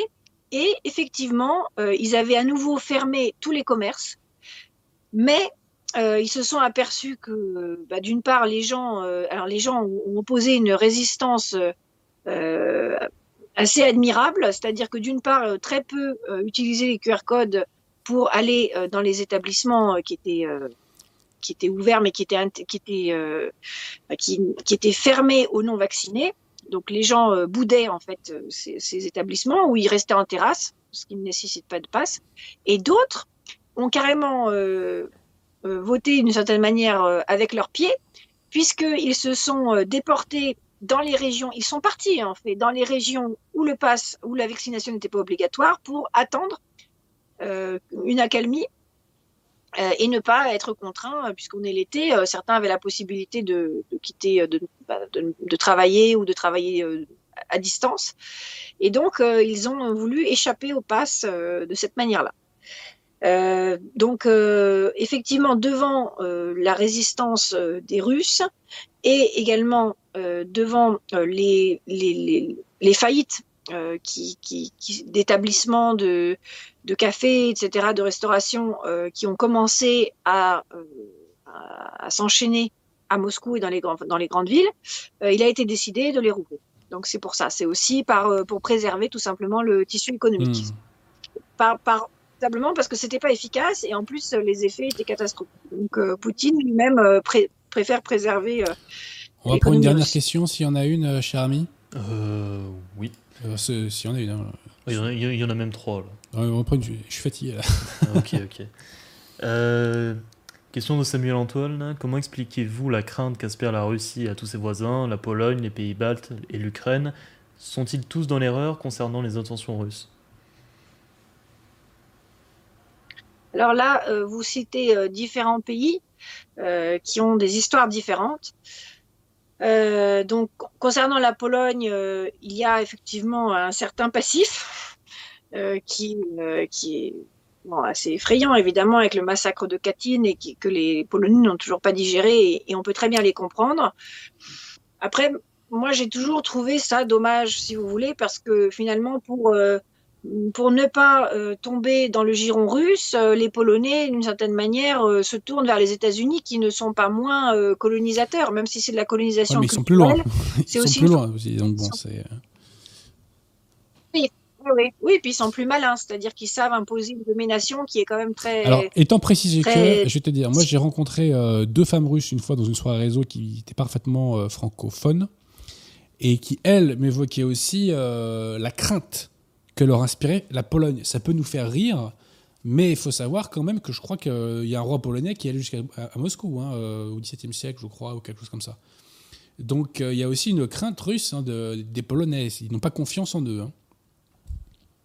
C'est-à-dire que les Russes savent que les Polonais les détestent à la base. Donc, bon, ils sont, ils sont fait coloniser pendant un demi-siècle aussi, les Polonais derrière, quasiment. Hein. Donc bon, on peut comprendre qu'ils ne soient pas méga euh, russophiles, quoi. Voilà. C'est humain. C'est humain. L'Ukraine, c'est bon, c est, c est, là je peux pas résumer en cinq minutes, mais disons que l'histoire oui, oui, est différente. Euh, effectivement, euh, euh, d'une certaine manière, l'Ukraine est un petit peu euh, créée de toutes pièces où il y a justement certaines populations euh, polonaises, euh, même des populations hongroises. Donc c'est un petit peu surtout la partie occidentale de l'Ukraine. bon, et, et, assez hétérogène. C'est un c'est un agglomérat de différents peuples qui, sont, qui ont été agglomérés de force, euh, notamment par Staline et au cours de l'histoire. Donc c'est vrai que ceux qui sont, euh, se sont rajoutés un petit peu euh, ne, ne, se sentent pas russes, mais en revanche, euh, la partie euh, russophone euh, et russe traditionnelle est extrêmement proche de la Russie. Et ils se sentent beaucoup plus proches. Et d'ailleurs, il y a eu des moments assez fatidiques lors de la Deuxième Guerre mondiale où vous aviez bon, en Ukraine, parce que ça faisait à l'époque partie, tout était dans l'Union soviétique, mais en Ukraine, vous aviez ceux qui accueillaient les nazis avec le pain et le sel, et d'autres, euh, notamment, il y en a beaucoup dans la partie est, donc la partie aujourd'hui euh, Donetsk, donc toute la partie qui est euh, qui est en guerre et qui est qui est bon, euh, qui est un fond russe, si vous voulez. Hein, ce sont c'est des populations russes, et point barre. Il n'y a pas, il y a pas à tergiverser. Et qui eux, au contraire, se sont illustrés vraiment dans la résistance et pour soutenir l'armée rouge. Donc il y a vraiment un clivage qui date d'assez longtemps, un divorce qui risque à terme de mener à un morcellement de l'Ukraine. Bon, ce serait pas du tout profitable aux Ukrainiens, donc euh, il faut il faut l'éviter. Mais il y a quand même deux camps. Il y a vraiment deux camps. Ok. Bon bah écoute, merci Raphaël. Euh, je te dis à une prochaine fois. Merci à vous, euh, mon cher Guillaume. une fois encore, hein, je vous invite à soutenir donc, Paul Pierre-Court qui fait une demande de souscription ou de don, je ne sais pas comment il faut dire, donc pour sa maison d'édition, les éditions Pierre Courtoise. Euh, et je vous invite à soutenir nos amis du collectif Saint-Robert Bellarmin, étant précisé que je touche 0 centime, bien entendu. Voilà. C'est bon, euh, mon cher Guillaume? C'est bon. Ok, bah écoutez, je vous dis à la prochaine fois, en espérant que un maximum d'entre vous euh, soit présent samedi pour les diverses mobilisations euh, qu'on trouvera sur le territoire français. Voilà. À très bientôt et euh, au prochain épisode. Voilà. Bonne soirée à tous.